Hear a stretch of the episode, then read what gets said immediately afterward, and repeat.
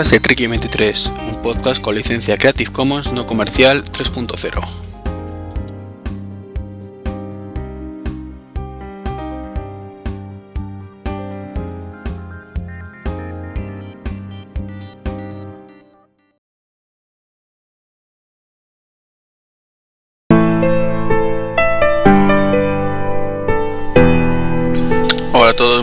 Estamos grabando hoy el día 30 de, de julio de 2012, a puntito de que muchos vuelvan de sus vacaciones, si es que no lo han hecho ya, y a puntito de que otros tantos estén saliendo ahora mismo de vacaciones en esta primera quincena del mes de agosto. A todos los afortunados que se van de vacaciones, mm, pasarlo genial. A los no tan afortunados que vuelven, espero que lo hayáis pasado genial. Y a los mendas lerendas como yo, que todavía no nos hemos ido ni nos vamos a ir hasta dentro de por lo menos dos semanas, pues a seguir esperando. Y qué mejor manera de esperar que grabando un podcast. Así que, como hacía tiempo que no grababa, pues eh, ya tocaba, ya tocaba. que luego me decís que os echéis de menos. Pedro disculpas por mi voz, estoy un poquito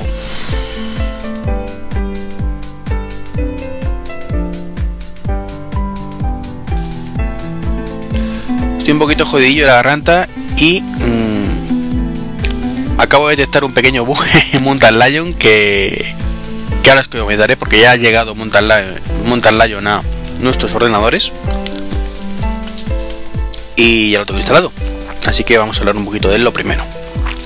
Realmente lo tenía puesto lo último, pero bueno, aprovechamos ya que me ha salido este bug que os paso a comentar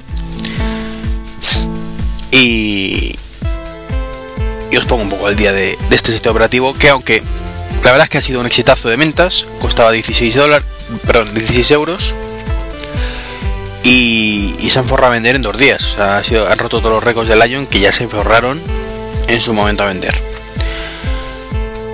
Pero bueno, os voy a hacer eh, morderos un poco las uñas con este bug famoso que, bueno, famoso, que, no es tan famoso evidentemente ni, importante que, que, es de Mountain Lion, pero antes voy a poner una promo del amigo Car, que le recordaréis porque estuvo aquí en el podcast 101 me parece, o 102, no, no lo tengo claro ahora mismo, y tiene un podcast por Spreaker que se llama Carregas, Car Egas.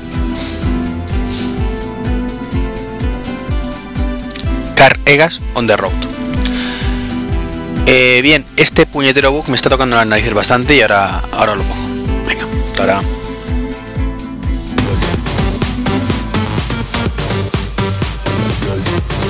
¿De, ¿De, qué conoces a Carl o cuándo le escuchaste tú a Carl la, la, la primera vez? Eh, bueno, Carl, eh, yo, o sea, cuando yo cuando yo empecé en esto de a interesarme por, por el mundo de los podcasts, pues el, eh, Carl Ega era, era como una era algo que yo siempre escuchaba por ahí en, en, en, los distintos podcasts que escuchaba en aquel momento, podcast del aspirante y demás que, que escuchaba, y yo escuchaba a Carl, Carl Ega, Carl Ega, digo, Carl Ega es una entelequia, es, es una divinidad del de, de podcasting, ¿Qué, ¿qué, es? Entonces, nada, eh, yo lo escuchaba.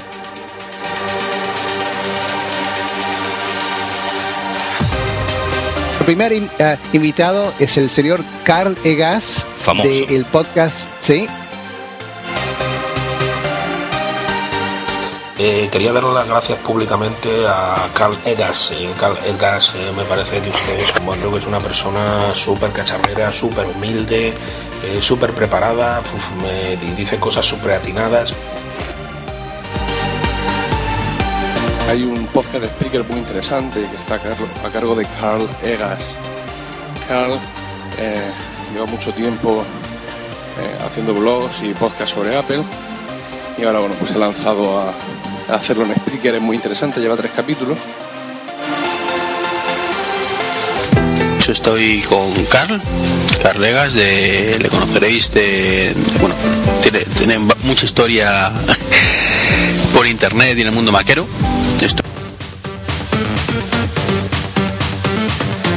Carl Egas, bueno, me ha resultado interesantísimo el tema de las tarifas móviles de Estados Unidos.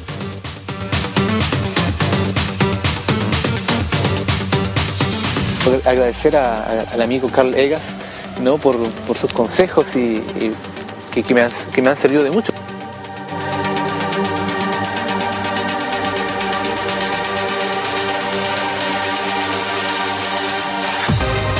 Carl Egas, eh, Carl, joder, tío, eres un crack, eres un crack. Deberías estar en nuestra comunidad.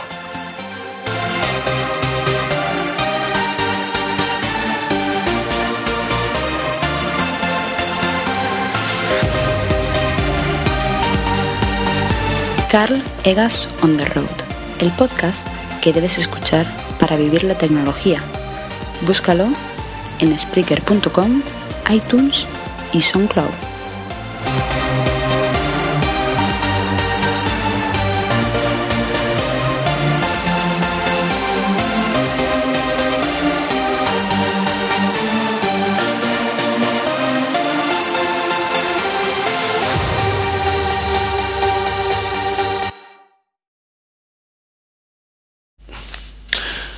Bueno, ya estoy de vuelta. A lo que iba. El Mountain Lion y su bug. El bug consiste en que eh, cuando tiene un dispositivo conectado por AirPlay o detecta un dispositivo conectado, no conectado, sino disponible de AirPlay, eh, de audio en este caso, pues nada, de vez en cuando, cada cierto tiempo, pues el GarageBand eh, sale una ventanita diciendo que ha detectado el dispositivo de audio y que si quieres utilizarlo. Eso normalmente lo hace cuando conectas un dispositivo nuevo, un USB o alguna cosa de estas, te dice, oye, he detectado que tienes un, casco, unos cascos Logitech, en mi caso, ¿quieres usarlos para usarlo? O sea, perdón, la redundancia, ¿quieres utilizarlos para como medio de de audio y, del sistema operativo? Bueno, de, en este caso de GarageBand. Tú dices que sí o que no y ya está. Y con ello grabo tranquilamente los podcasts. Pues bien, ahora mismo cada cierto tiempo me sale ese mismo mensajito con AirPlay. ¿Qué ocurre? Que eso me para la grabación. Como digo, me para la grabación como me acaba de ocurrir y me dice, ¿hay este dispositivo? ¿Quieres utilizarlo? Sí, no, pues no. Y al ratito vuelve otra vez. Eh, así que la verdad es que no sé cómo solucionarlo. No sé si es un bug de de Mountain Lion, como sospecho, evidentemente antes no ocurría, o es un problema que tiene con Air Server, que es lo que tengo puesto en el Mac Mini para que me actúe como receptor de AirPlay, pero me va a destrozar un poquito la grabación del podcast. Así que os pido ya disculpas. Intentaré luego en el montaje, pues, eliminar los trozos que vea, pero se me van a escapar seguramente unos cuantos. Perdón. Así que bueno, mm, vamos a empezar hablando de Mountain Lion. Como digo, exitazo de ventas. Ya hablé de él eh, hace mm, dos podcasts, si no recuerdo mal. O en el podcast anterior, es que hace tanto tiempo que no grabo que ya ni me acuerdo. No, el podcast anterior fue de el 103, fue el que grabé con, con Enrique Tabiel de, de iOS. Bueno, pues en el anterior hablé del 102, que iba a ser el podcast conjunto este, hablé bastante de Mountain Lion, con lo que, eh, pues prácticamente es comentario anecdótico.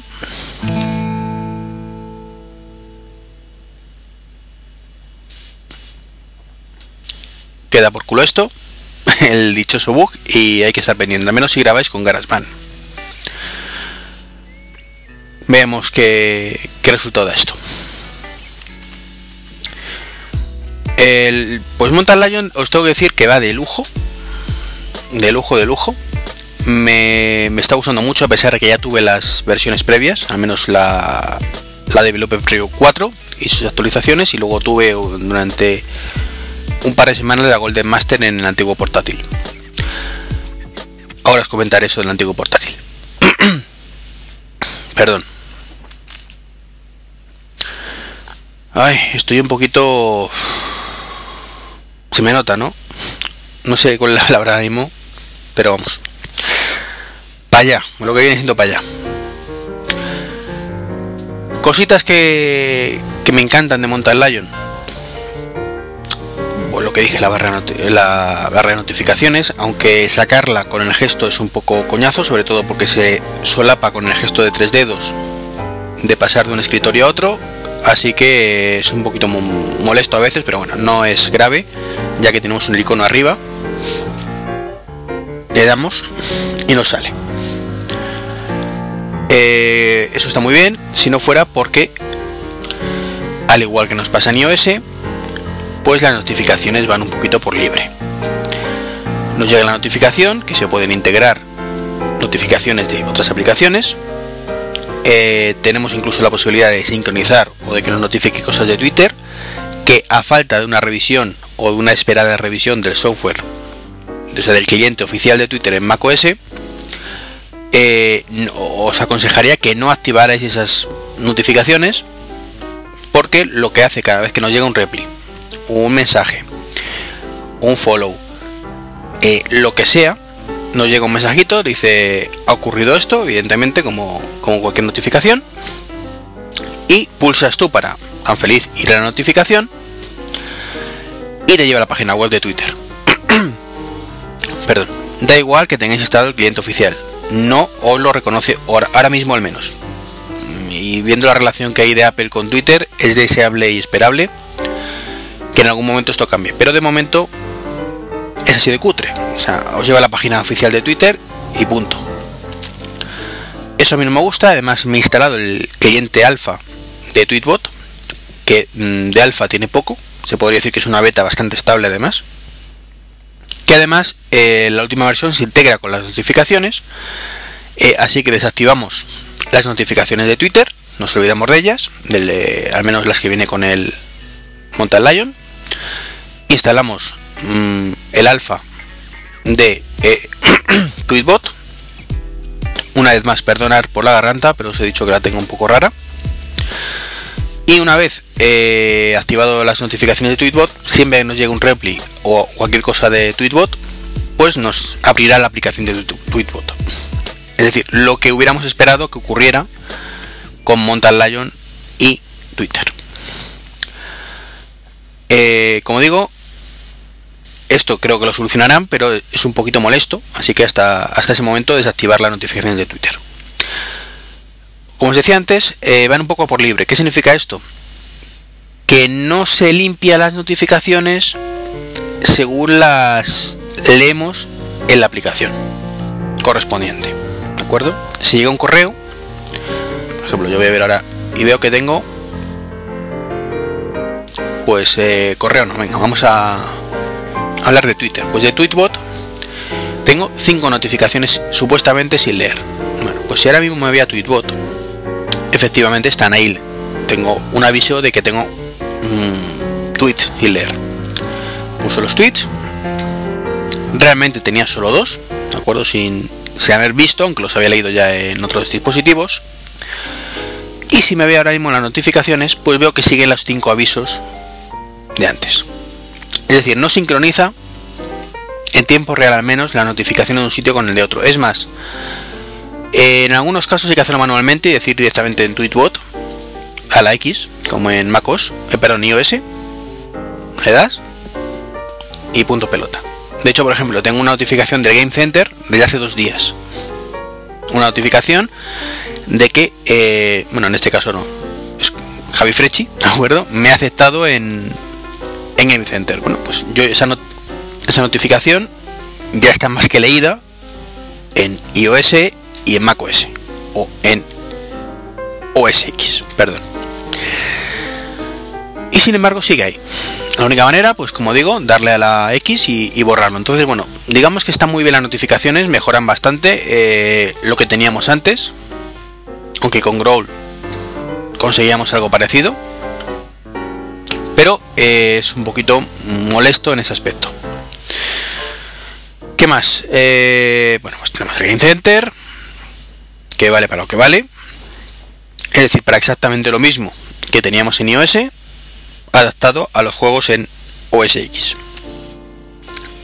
¿Qué quiero decir con esto? Pues que si entrabais mucho al Game Center en OS X, en iOS, perdón, pues aquí entraréis igual y si no lo utilizabais para, para nada, como en mi caso, más que para consultar puntuaciones ocasionalmente, pues no lo utilizaréis tampoco en este caso concreto. Eh, más cositas. Bueno, os voy a contar una cosa que no sale comentada en ningún sitio y que a mí particularmente me gusta mucho. Cuando veis que hago un gesto de particularmente y me corto, es el puñetero mensajito este que os digo. Bueno, como digo, un, par de cosillas que a mí particularmente me han encantado y son una chorrada, una chorrada, pero eh, son esos pequeños detalles que le dan valor a un sistema operativo. Y de hecho, eh, os puedo decir que yo he estado una semana prácticamente sin, sin Lion es lo típico que tú instalas Mountain Lion, dices, pues sí, está muy bien las notificaciones, eh, funciona bastante más fluido, pero bueno, tampoco es lo que os dije, ¿no? Que por 16 seguro merece la pena, pero y está muy bien, pero tampoco es la maravilla que digas, mm, Dios mío, cómo he podido vivir sin montar Lion teniendo Lion. Pues eso que, es tan subjetivo, os puedo decir que, que esta semana que he estado sin montar Lion y he tenido que volver al Lion, estaba deseandito que saliera Mountain Lion. Estaba deseándolo. Va bastante más fluido, a pesar de que me iba muy muy bien Lion en el ordenador nuevo. Pero la sensación que te da, mm, esos detallitos, las notificaciones, el bueno, el AirPlay, la verdad es que tenía curiosidad por probarlo. Pero fijaros que fijaros que una de las tonterías más grandes es este detalle que os digo y es que eh, cuando bueno, aparte está el guardar como, que vuelve a estar medio activo en algunas pantallas, aunque tengo que investigar un poco más. Pues tiene una cosilla, tiene una cosilla, como digo, que hace que cuando copiemos o movamos un archivo de sitio, bueno, nos aparece un iconito, una, barra de, de, mm, progreso en el nombre del archivo que estamos copiando. Eso es una chorrada realmente, pero a mí me, gusta un montón. Eh, cada uno tiene sus, gustos. Entonces, esto nos permite ver, sin necesidad de ir a la, ventanita específica donde nos indica lo que está copiando, eso que si copias cinco cosas eh, una detrás de otra te aparecen cinco líneas, pues en este caso ves eh, lo que se está copiando en cada momento en tiempo real. Es una barrita que va desplazándose, no te dicen el tiempo ni nada, para eso tienes que ir a otro lado, ¿de acuerdo? Pero está muy chulo, es un detallito que a mí particularmente me ha encantado. Igual que me ha gustado muchísimo también, y eso entró la mejora que han puesto en la agenda, que ahora vuelve a estar disponible el listado de grupos de contactos a la izquierda. Eh, eso particularmente yo lo echaba mucho de menos porque a mí me gusta eh, trastear de vez en cuando y cambiar de a la gente de grupo, cosas así. Bueno, no es por gusto, es que de vez en cuando pues mm, miro los contactos nuevos que he añadido y, los asigno grupos. Entonces me gusta tenerlo ahí separado por grupos, cada uno es como es. Más cosillas, pues tenemos un calendario que es exactamente el mismo yo creo que, teníamos antes, pero que ahora se llama calendario en vez de iCal. iCal como tal ha muerto. Y qué más, qué más, qué más. Otra cosita que me gusta mucho también, eh, que las actualizaciones están directamente integradas en la App Store. Como digo, otra chorradita, otro detalle, pero que me gusta. Entonces, no sé, eh, un sitio operativo que me está gustando mucho, creo que, que es la opinión generalizada además, que va como un tiro.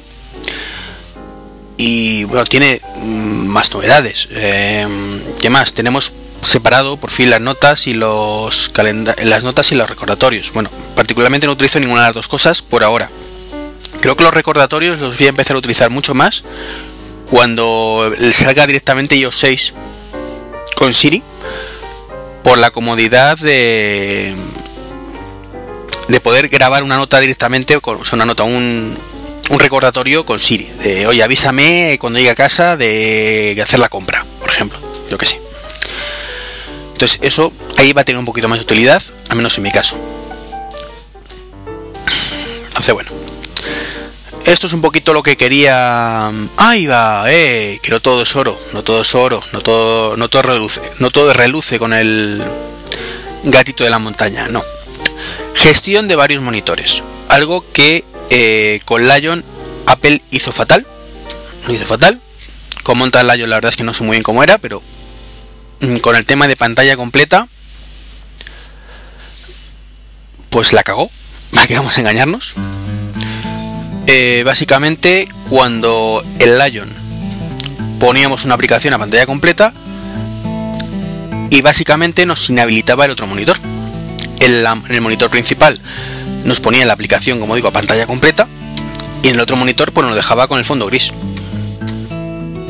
Como tiene, ya sabéis, ya sabéis que Apple ha puesto que, las aplicaciones de pantalla completa, bueno, pues en el otro lado, diga, pues, eh, a ver, crea un escritorio y al resto que le den por saco. Crea un escritorio independiente para, para esa aplicación y al resto, pues nada. Entonces, claro, tienes dos monitores y es un poquito coñazo. Un poquito coñazo el perder esa, esa posibilidad de tener dos monitores. Bueno, se suponía que esto en Mountain Lion lo habían mejorado bastante, eso leí yo en su momento. Y con las betas no tenía la oportunidad de probar varios monitores. O bueno, tuve la oportunidad con el monitor mío antiguo y no no llegué a hacerlo, no me ocurrió la verdad. Entonces, bueno, la, decisión ha sido un poquito grande porque lo único que han mejorado es que tú puedes decidir en cuál de los dos monitores quieres tener la aplicación en pantalla completa. En vez de decidirlo él, pues lo decides tú. ¡Wow! Mejora importantísima. Pero seguimos teniendo el problema de que eh, cuando pones una aplicación a pantalla completa, pues el otro se te va a tomar por saco. No vale para nada tener dos monitores. Eh, esto es especialmente molesto en muchas ocasiones porque dan eh, nos hacen que no, no podamos poner la aplicación a pantalla completa así que maximizar la ventana y, y ya está con manualmente o con alguna aplicación entonces, en ese aspecto, un capón importante para Apple que, no sabía hacer los deberes. Esto es especialmente molesto, como digo, por ejemplo, si vemos un vídeo de YouTube. Bueno, si vemos un vídeo de YouTube ya es el cachondeo padre, ¿no? Porque aunque no esté a pantalla completa la aplicación de YouTube, eh, te inhabilita, o al menos eh, eso me ocurre a mí, que el ratón pueda sacarlo a otra ventana. Entonces no sé si, lo solucionarán pronto o lo van a solucionar ya, pero bueno. En cualquier caso, como digo, el tema pantalla completa, nefasto, nefasto. Mejor que el Lion, que era nefasto al cuadrado, pero aquí nefasto. Bueno, y yo creo que ya está. Con esto he pegado un mini repasito rápido a Mountain Lion. Como digo, merece la pena. Si vuestro ordenador es compatible, merece la pena. No entro también en el rollo de cloud, que también ahora es más compatible con iCloud, ya podéis sincronizar documentos con algunas aplicaciones, porque no me gusta nada, como bien sabéis, cómo gestiona iCloud los documentos. Eh, os lo he dicho muchas veces, lo repito aquí una vez más, me parece fantástico iCloud para documentos internos de una aplicación. El llaverito de One Password, las partidas de un juego, eh, la base de datos de iTunes llegado el momento, por decir algún caso, o de iPhoto, aplicaciones, o perdón, ficheros internos que el usuario jamás va a tener que tocar para nada. Eso internamente se sincroniza entre los dispositivos y tan felices. Ahora, para archivos concretos, no me gusta nada. Es así, lo repetiré hasta la saciedad. No me gusta. Yo soy un tío clásico de mis carpetitas, yo sé lo que tengo en dónde y dónde lo tengo en cada momento y eso de que se asocie un archivo a una aplicación y de ahí no lo saques y si quieres sacarlo para otra aplicación pues tienes que exportarlo de una manera especial para que la otra aplicación lo pueda ver, me parece liarlo de forma absurda e innecesaria. Entonces, no me gusta. En fin, con esto acabo de hablar de, de Mountain Lion, que yo creo que está bien. Y si antes os decía que las notificaciones de Lion de Mountain Lion estaban bastante bien, pero tenían las mismas carencias en cierta forma que eh, las de iOS, pues os voy a hablar de otras notificaciones. Pero antes, una cosita que se me olvidó comentaros es silenciar notificaciones en Mountain Lion. He leído por ahí que se puede hacer desde el menú, desde las preferencias del sistema, pero ni en las Developer Preview, ni en la Golden Master, ni ahora en Mountain Lion lo he visto. Entonces no sé eso de dónde ha salido o si yo estoy ciego, que también puede ser. Lo que sí funciona para silenciar las notificaciones, el modo no molestar que tiene eh, iOS 6, es si pulsamos con la tecla Alt en el iconito de arriba de notificaciones. De esa manera las silenciamos y dejan de dar por saco, lo cual está muy bien. Ahora hace una presentación o cualquier cosa o, simplemente estamos trabajando y no queremos que nos molesten. Bueno, pues de esta manera lo silenciamos. Se queda en gris clarito y se entiende que ya no llegan más notificaciones. Pero aún así, estas notificaciones están muy por debajo de las notificaciones de Android. Que eh, si recordáis cuando hablé de Jelly Bean, dije que no lo había visto, que decían que estaban geniales, pero que yo no había podido valorarlo. Bien, Ya he visto el vídeo y tengo que decir que supera por goleada, pero por goleada estrepitosa además, a las de iOS. Las de iOS mejoraban bastante. Las de Android inicialmente, pero ahora Android ha dado la vuelta a la tortilla otra vez. ¿Por qué? Porque lo han hecho de forma que la, la sincronización iba a decir. Las notificaciones de Jelly Bean sirvan como sitio central para un montón de cosas.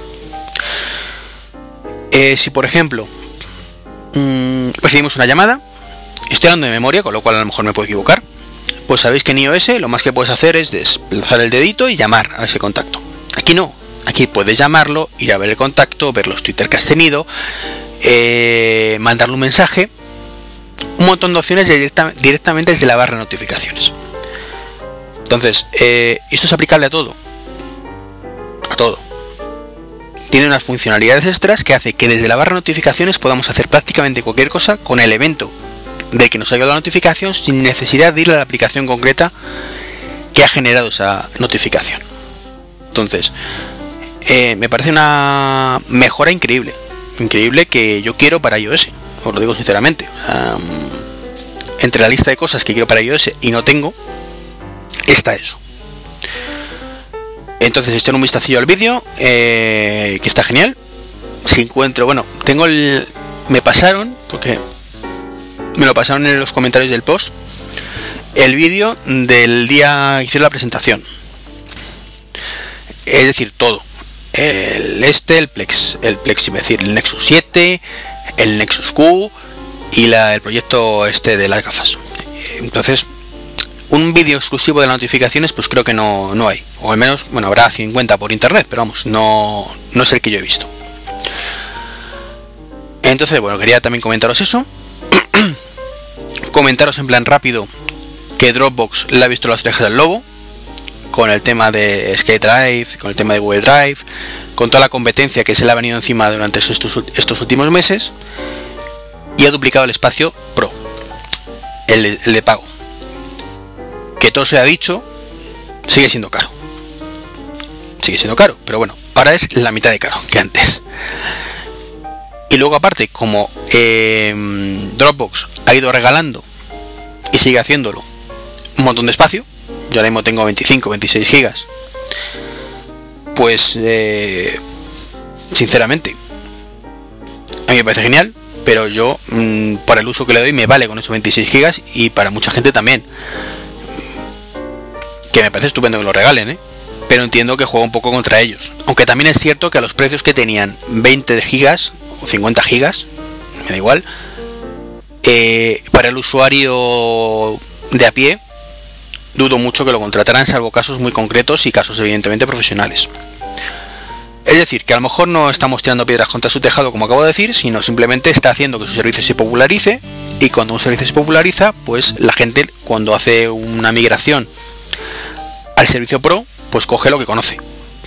Entonces, evidentemente, el que trabaje en una empresa y tenga que recomendar un servicio de datos en la nube, pues va a recomendar Dropbox porque es lo que él utiliza en su casa, aunque no le cueste nada porque tiene 25 GB libre. 25 GB que para una empresa a lo mejor es muy poco.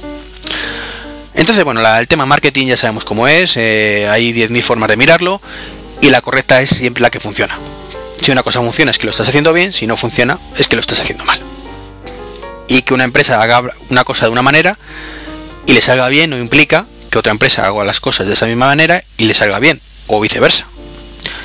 Esto lo sabemos por el caso de Apple, donde hay un montón de gente, un montón de analistas, analistas y cosas de estas, que ya han dicho muchas veces, si lo que hace Apple, cómo putea a los usuarios a veces, cómo es de cerrado, eh, cómo no se integra con prácticamente nada que no sea sus propios productos. Todo eso lo hace cualquier otra compañía, se come ahí los mocos. Estaría firmando su sentencia de muerte. Porque son medidas poco populares y yo soy el primero que lo critico. ¿Qué pasa? Como es Apple, como funciona todo tan bien en su ecosistema, a pesar de que van vaya como el puñetero culo con Mountain Lion y el AirPlay, ya no sé si es problema de Mountain Lion, si es problema de AirServer o es problema del AirPlay del GarageBand. Pero bueno, el caso es que me estoy sufriendo grabando este podcast, de verdad. Habrá que buscar alternativas a GarageBand hasta que eso solucione.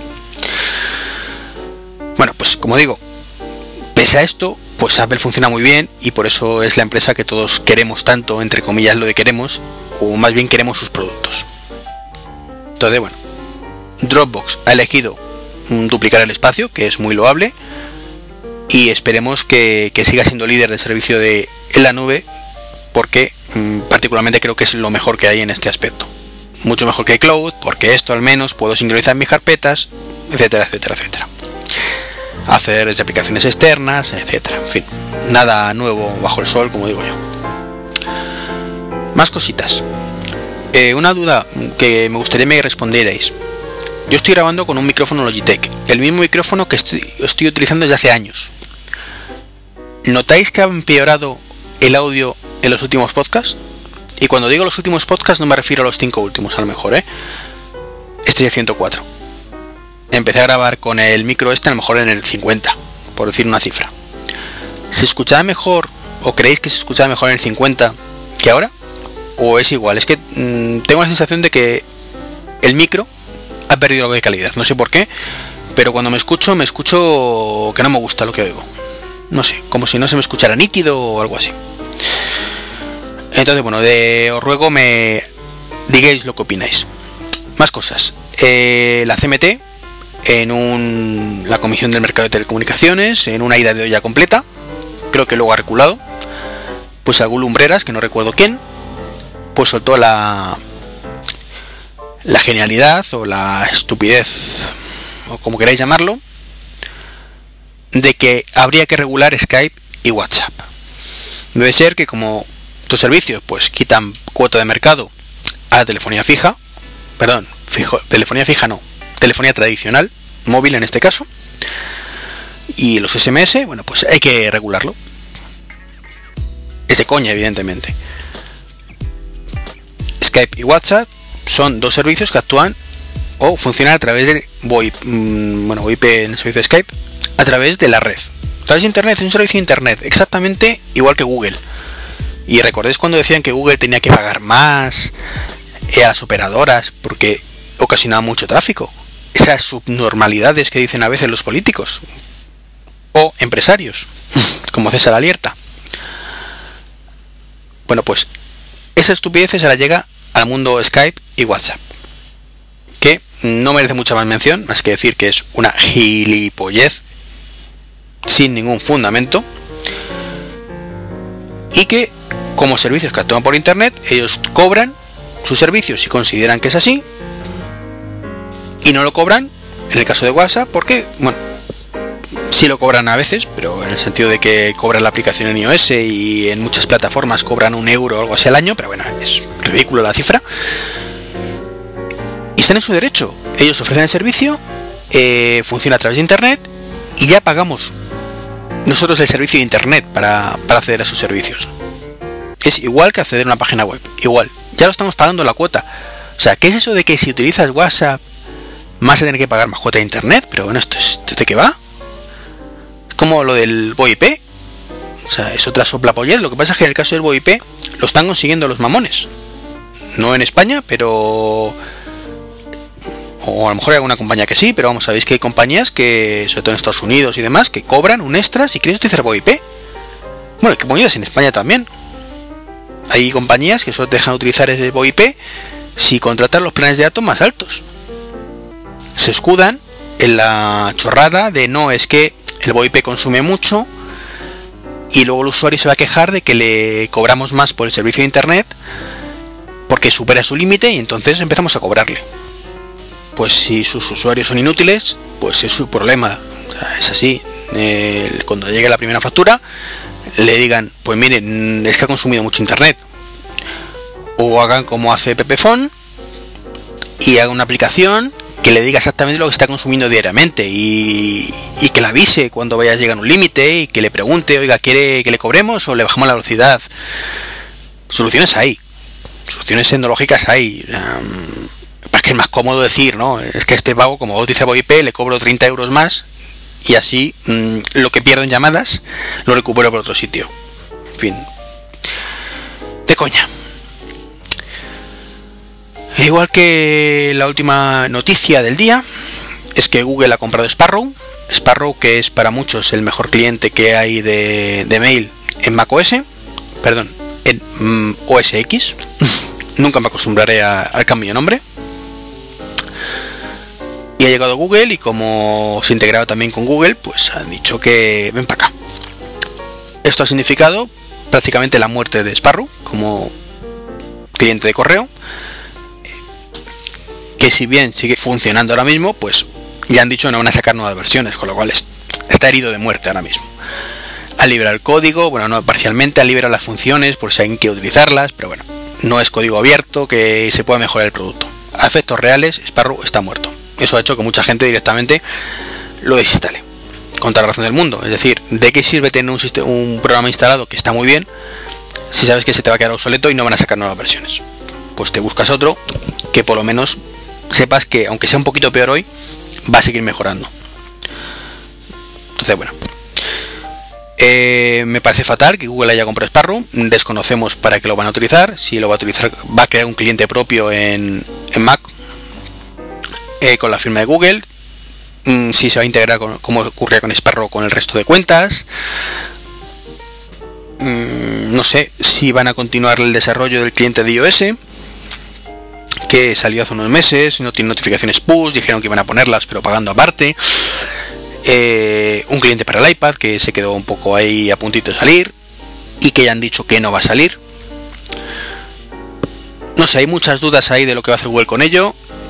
Eh, si Google fuera la empresa coleguita y amiga de hace unos años, estaría más tranquilo, pero viendo cómo funciona últimamente, cortando servicios, lo que ha hecho por ejemplo con Mivo, que se la ha cargado directamente, eh, pues bueno, me da mal rollo, me da mal rollo y mucha pena porque aunque mm, yo utilice Sparrow, además tengo una review bastante chula, porque la he hecho yo, es chula porque la he hecho yo directamente, aunque sea una full de Estambul. Eh, lo utilicé un tiempo y en un cambio de sistema operativo, no, no recuerdo muy bien qué, dejé de utilizarlo. El motivo simplemente era que no sincronizaba las cuentas entre ordenadores. En ese momento, gracias a MobileMe, eh, pues yo con las cuentas de mail sí las podía sincronizar, de forma que las tenía en un ordenador, di de alta mis 6-7 cuentas de correo que tengo y mm, directamente en el resto de ordenadores con mi cuenta de MobileMe me asignaba todas las cuentas de correo. Esto, como MobileMe desapareció y ahora el problema lo tengo igual. Si tengo varios ordenadores, eh, tengo que bueno, sincronizar, no, perdón, añadir manualmente todas mis cuentas en todos los ordenadores. Ahora mismo solo tengo uno que utilice, así que ese problema ha desaparecido. En aquel momento tenía dos. Y me estaba planteando volver a Sparrow, sinceramente.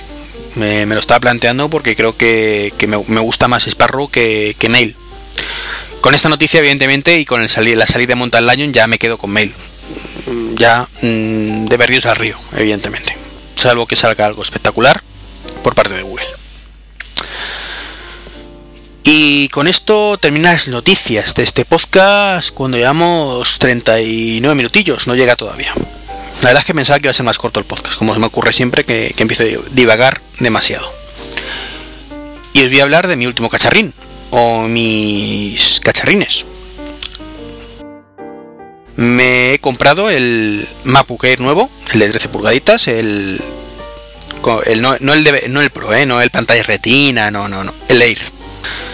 Y aunque, bueno, el Air, el de concretamente el tope de gama, el i7 con 256 SD, gigas de SSD, no 512, ¿vale? Que podría haberlo puesto también, pero evidentemente salía de presupuesto, y 8 GB de RAM.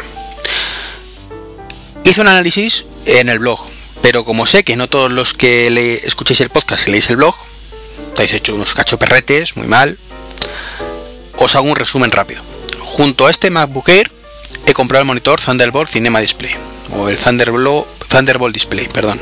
El Cinema es el, modelo antiguo, aunque siempre los, los lío. Y como digo, os hago un resumen rápido. Compra aconsejada. Es caro, porque es caro solo el portátil cuesta 1800 euros y el monitor son 1000. ¿Por qué he hecho esto? Porque mm, yo no utilizaba dos ordenadores nunca. Yo tenía antes el, iMac, que lo vendí, acordaros que estuve dudando si comprarme otro iMac y luego cambié sobre la marcha de idea. Y tenía el MacBook de aluminio antiguo, que por cierto sigue a la venta. ¿Qué pasa? Que me di cuenta que solo utilizaba uno a la vez, entonces es absurdo tener dos ordenadores que hay que mantenerlos y renovarlos, porque tú tienes un sobremesa y cada 4 o 5 años más o menos se queda pequeño, entre comillas, hay gente que le dura 7, 8, pero a mí mi media son 4 o 5 años, hay que renovarlo. Y luego ya el portátil y lo mismo, te puede durar año más, año menos. También mm, si tienes dos, el portátil le pides menos, también te gastas menos en él porque mm, no necesitas tener el tope de gama. ¿Vale? Entonces, pero son dos ordenadores que tienes que mantener al final. Eh, entonces, como me di cuenta de eso, y que leer mm, como ordenador único podía darme la potencia que necesito, me animé a esta fórmula. ¿Qué pasa? El portátil, eh, para muchos el tamaño ideal son 15 pulgadas, para mí son 13. Creo que es el tamaño perfecto para que no se vea demasiado pequeña la pantalla y no abulte demasiado el portátil para trasladarlo. El Air, además, es súper ligero. O sea, em, se puede llevar en la mochila que no te enteras. Y aunque hay un kilo de diferencia prácticamente con, con, el que tenía antes, ese kilo se nota un montón. O sea, no sé si psicológico o qué, pero se nota muchísimo. Eh, con el otro llevabas la mochila media hora en hombro y te, te, dolía. Te dolía el hombro ya y te pesaba. Con este ni te inmutas, prácticamente como si llevaras la mochila vacía. Evidentemente notas que hay algo, ¿no? Pero bueno. Y además, eh, como la batería dura bastante, no son las 7 horas que dice Apple, al menos mm, en circunstancias normales, son unas 5 horas, pero aún así está muy bien. Eh, creo que es por el tema del flash. Eh, pues tampoco necesita llevar el cargador a cuestas, más peso que te ahorras. Eh, tiene USB 3, lo que está genial. Eh, la velocidad impresionante el SSD, pero impresionante. O sea, mm, además este, estos modelos concretamente han cambiado el, modelo de SSD respecto al modelo anterior del MacBook y tiene un rendimiento aproximadamente del doble de velocidad de acceso. De escritura está igual, pero de lectura es el doble. entonces, es impresionante, o sea, tienes un mogollón de cosas abiertas, yo ahora tengo bastantes cosas abiertas, o sea, si me voy a la al, al dock, pues puedo decir que tengo la, la App Store, que he abierto pues un poco para alguna actualización hace un rato y no la he cerrado, pero de hecho la cierro ahora. El mail, Safari, Chrome, Skype, eh, mensajes, que por cierto, otra cosa que echaba muchísimo de menos cuando he estado sin montar Lion, me he acostumbrado un montón a usar mensajes para hablar con mi mujer eh, ¿Por qué? Porque mensaje lo tenemos en el Mac y los dispositivos iOS. Me parece una cagada que no haya versión para Windows. Sería lo que haría despegar directamente este servicio, pero bueno, eso es otro debate aparte. Nosotros, como estamos en ecosistema Mac, pues al menos cuando estamos en casa, pues ella a lo mejor está con el iPad y yo le, escribo desde el ordenador. Si estás fuera, pues ella a lo mejor me escribe desde el iPad y yo desde el móvil. Por supuesto, utilizamos mucho más WhatsApp. ¿Por qué? Porque mucho más estandarizado y hay clientes para todos, ¿no? Pero Mm, ya digo, cuando alguno está en casa, tiramos de, mensajes. Así que, otra cosa, sí, existía la beta, que la puedes usar el Lion y todo el rollo, pero tener en cuenta que este ordenador me lo compré hace, me llegó hace una semana, eh, una semana y tres días hace hoy concretamente, y no quería instalar betas ni cosas raras. O sea, quería instalar lo menos posible para cuando saliera el Lion, montar el Lion, perdón, actualizarlo y a partir de ahí instalar cosas. Entonces, bueno, como digo, eh, genial eso. El problema que tiene el MacBook Air, que no es tan maravilloso, por ejemplo la pantalla está genial, se ve muy bien, la resolución es muy buena, pero echo de, mano, de menos el cristal que tapaba la pantalla del MacBook normal, el MacBook Pro. Me encanta esa pantalla, ese, cristal negro, me encanta. Es cierto que da un efecto glossy, que no todo el mundo le gusta. En esta pantalla no hay efecto glossy. Mini punto a favor, evidentemente, pero bueno, lo otro me gustaba bastante. Eh, tiene cámara FaceTime HD, que en circunstancias de iluminación idóneas se ve muy bien. Como tengáis poca iluminación se ve igual de mal que la otra. Y la otra, bueno, igual de bien o de mal, porque la otra se veía bastante bien en comparación con el estándar de cámaras. Importante, eh, si optáis por este tipo de sistema, es decir, ordenador único portátil, el MacBook Air no permite ampliar. La RAM, ¿vale? Viene soldada en placa y no se puede ampliar. Por eso, tope de gama. 8 GB y porque no se podían poner 16 a un precio asequible. Bueno, de hecho en el MacBook Air creo que no estaban ni como opción, ¿vale? Pero si hubieran estado, ¿vale? Pues habría puesto 16, porque no lo se puede ampliar en el futuro. En circunstancias normales yo compraría el ordenador pelado y dentro de seis meses compraré la RAM por ahí suelta, se la pongo y ya está. De hecho, el modelo anterior venía con 2 GB de RAM. Modelo anterior me refiero a mi portátil anterior. Venía con 2 GB de RAM y al cabo de un año, pues por 60 euros, compré 8 GB y se lo puse. Mejora de rendimiento impresionante. Pero con el Air no tenía esa opción. Disco duro, el de 13 concretamente, que pues era el tope, ¿vale? El modelo de los 4 Standard High, pues el, el único que era ampliable a i7, pues lo mismo. Eh, venía con 256 ya, ¿vale? Pero se podía ampliar a 512, pero se subió un montón. Calcular muy bien el espacio. Estos discos duros sí se pueden, SSD, sí se pueden sustituir, pero hay muy pocos modelos compatibles en el mercado. Entonces tampoco es una tarea mm, de que me voy a la tienda y lo compro, ¿vale? Hay que saber buscar y no es apto para, todos los públicos, como era en los modelos de, de los estándares de 2,5. Y el procesador. He cogido el i7, por lo mismo, es, un, es algo que en un portátil nunca vas a actualizar y lo queremos como ordenador único. Entonces, con todas esas características, el rendimiento que me da es muy bueno, muy bueno, estoy muy contento con el rendimiento. Estoy grabando este podcast por primera vez y quitando el bug este que no sé de dónde es, el ordenador ni se muta. La verdad, va genial. La temperatura es cierto que sube fácilmente.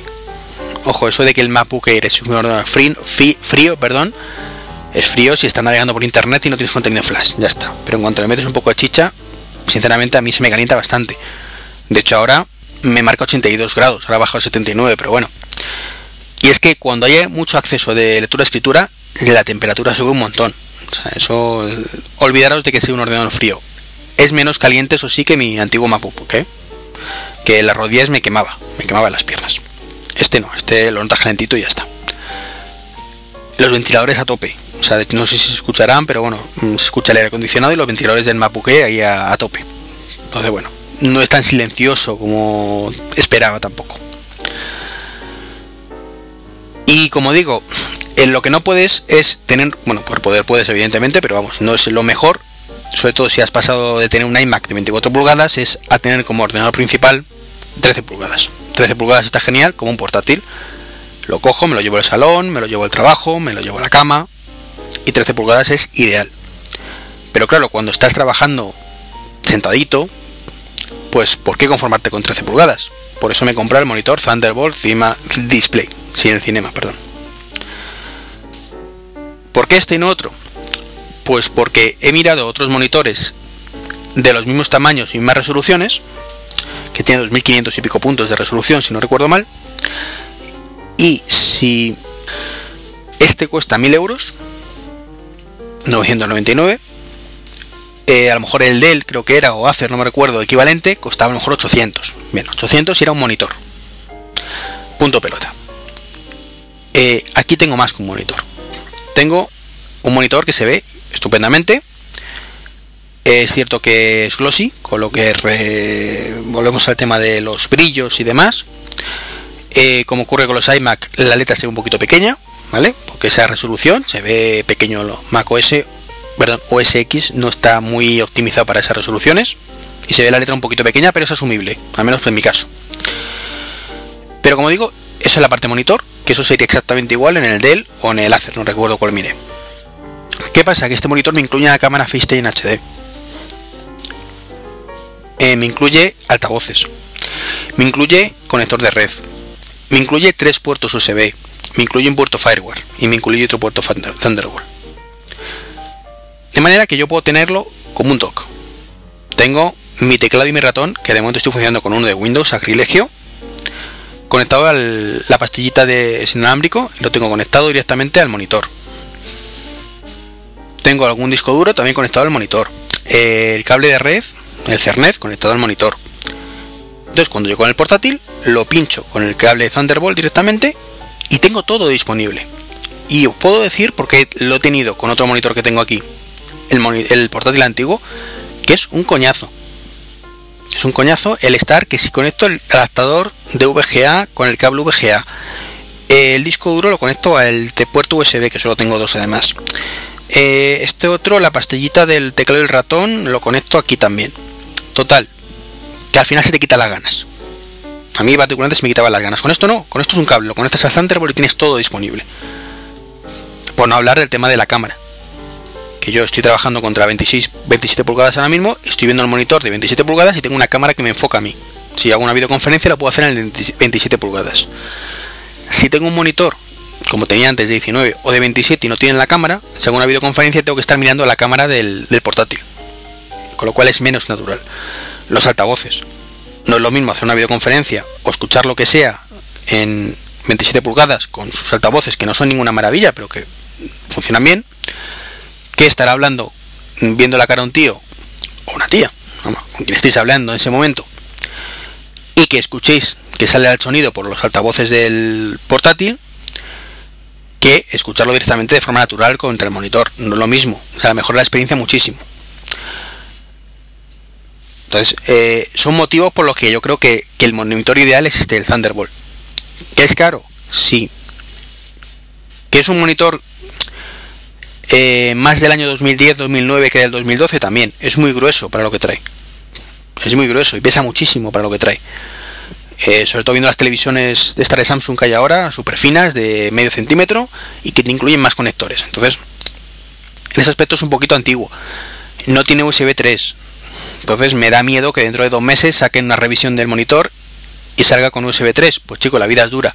No tengo ningún dispositivo USB 3 y seguramente en algún momento existan adaptadores de Thunderbolt a USB 3.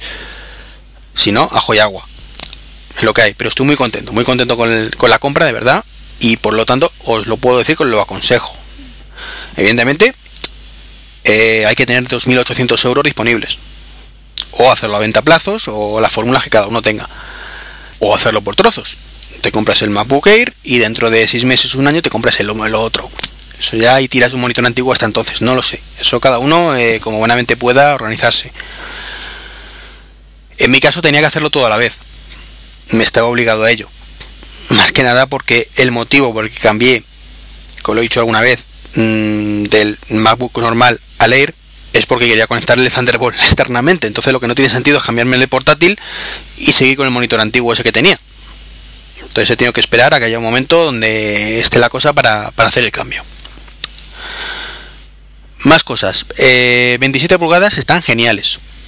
O sea, eh, además a ser formato panorámico, permite tener cosas abiertas a los laterales mucho mejor que, que con 24 pulgadas 16-10 que tenía antes con el iMac.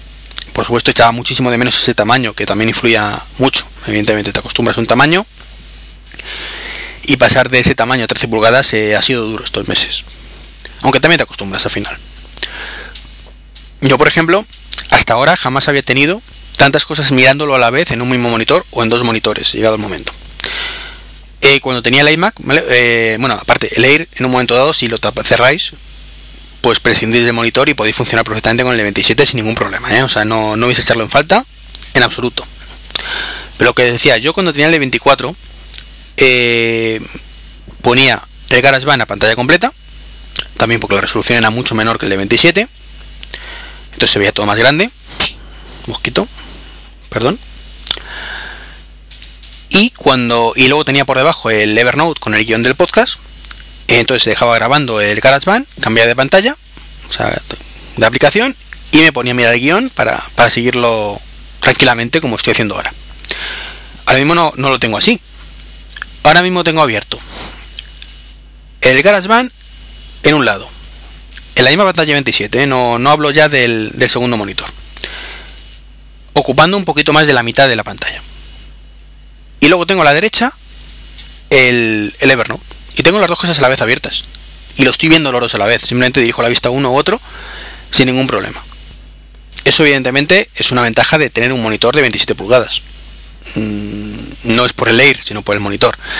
Entonces, os quiero decir con esto que a efectos reales tengo un iMac de 27 pulgadas y un Air mm, de un kilo. ¿Me entendéis? ¿no? Eh, evidentemente, el rendimiento que da el Air no es el de un iMac de 27 pulgadas, es menor. Pero con todo y con eso, con el SSD, la sensación es que es más rápido en el día a día, en los procesos normales, y en el tema de exportaciones y demás, os puedo decir que no hay tanta, tantísima diferencia. Hay bastante, ¿vale? A lo mejor en exportar un vídeo en uno tardas 5 minutos y en otro tardas 8 minutos. Es casi el doble. Pero para el uso que yo le voy a dar, es más que suficiente, sobre todo porque ese mismo vídeo con el portátil antiguo a lo mejor en 25 minutos. Y, no me iba mal del todo, era una espera un poco eterna, pero llevadera. ¿Por qué? Porque tampoco me pasó el día editando vídeo. Evidentemente, si grabara vídeos en HD eh, y estuviera exportando todo el día vídeos en 1080p, pues eh, no habría comprado este portátil, evidentemente. Seguramente hubiera cogido hubiera cogido el, el MacBook Pro, el de, retina. ¿Por qué? Porque es un pepino también. Eh, o a lo mejor ni eso, hubiera comprado el iMac que hubiera sido con mi portátil antiguo. Aparte del presupuesto se hubiera disparado más todavía, ¿no? Pero dejando de lado el tema económico, que evidentemente es muy importante, hay que saber para qué se va a comprar un ordenador. Y para mi uso personal, con este creo que voy a tener ordenador para rato por lo menos para los 3-4 años que digo, o 5 o 6 años, a lo mejor es el portátil un poquito menos, pero bueno, aún así merece la pena porque solo tengo que renovar el, el MacBook Air si Apple no me hace el lío y me cambia el, conector Thunderbolt otra vez. Entonces, el monitor ya está ahí y me puede durar 10 años, 15 años, lo que dure. Con el monitor de 19 pulgadas que tengo por ahí, eh, llevo 10 años. Y ahí está como el primer día. Entonces, bueno, es una inversión fuerte, pero si sois de los que necesitáis un único equipo en vez de dos, que además necesitéis que un equipo que sea portátil, eh, recomiendo a ciegas. O sea, ya os puedo decir, bueno, a ciegas no, no es a ciegas, es con la experiencia que llevo con, con ello, estoy, como digo, contento no, lo siguiente. A pesar de que no es perfecto, a pesar de que no me acaba de convencer que sea tan pequeñita la letra en algunos casos, me acerco y punto, o sea, no me supone ningún problema. Pero da un poco por saco. A pesar de que si pongo una aplicación a pantalla completa, por ejemplo, en la pantalla 13, ¿vale? Porque solo quiero ocupar la pantalla 13 con esa aplicación, pues no puedo, no puedo porque entonces la de 27 se queda inútil. Entonces, bueno, no me gusta eso. Eso es culpa de Mountain Lion más que de, o de Lion, si me apuras, más que de, del ordenador en sí. Detalles, detalles. No os digo, es una gozada. Ay, por cierto, una chulada que tiene el monitor. Es que no tiene botón de encendido y apagado simplemente cuando conectas el Thunderbolt se enciende y cuando lo desconectas se apaga. Ya está. Tiene un modo de reposo que deja pasar electricidad, tú puedes cargar el portátil o incluso un, iPhone o, lo que tengas. Es decir, está siempre encendido pero en modo de bajo consumo. Y cuando conectas el Thunderbolt, voilà, se ilumina. Y bueno, mm, os invito a que echéis un vistazo al post del blog y a que me hagáis llegar vuestras opiniones al respecto. Eh, no me enrollo más, además, mira, una horita aproximadamente de podcast, con la musiquita, la despedida de más, una hora justa. Así que nada, aquí os dejo, no me enrollo más. Un placer estar de vuelta, nos vemos ya seguramente en septiembre. Me voy en 15 días y no creo que grabe más. Quizás con Mitch haremos una escena de matrimonio, aunque no prometo nada. Entonces, bueno, feliz verano eh, en septiembre, como digo, nos vemos otra vez. Eh, medios de contacto, el blog trek23.com, donde podéis encontrar el blog, el perdón, el post sobre el Thunderbolt, etcétera, etcétera, sobre mm, Lion también, creo que hablé en su momento, bueno. Que echéis un vistacillo, coño, que no me hacen, no está mal, un poquito de visitas, esas cosas. En fin, eh, si queréis contactar conmigo, trek23 estoy en Twitter y trek23.gmail.com en correo electrónico. Un saludito y hasta la próxima.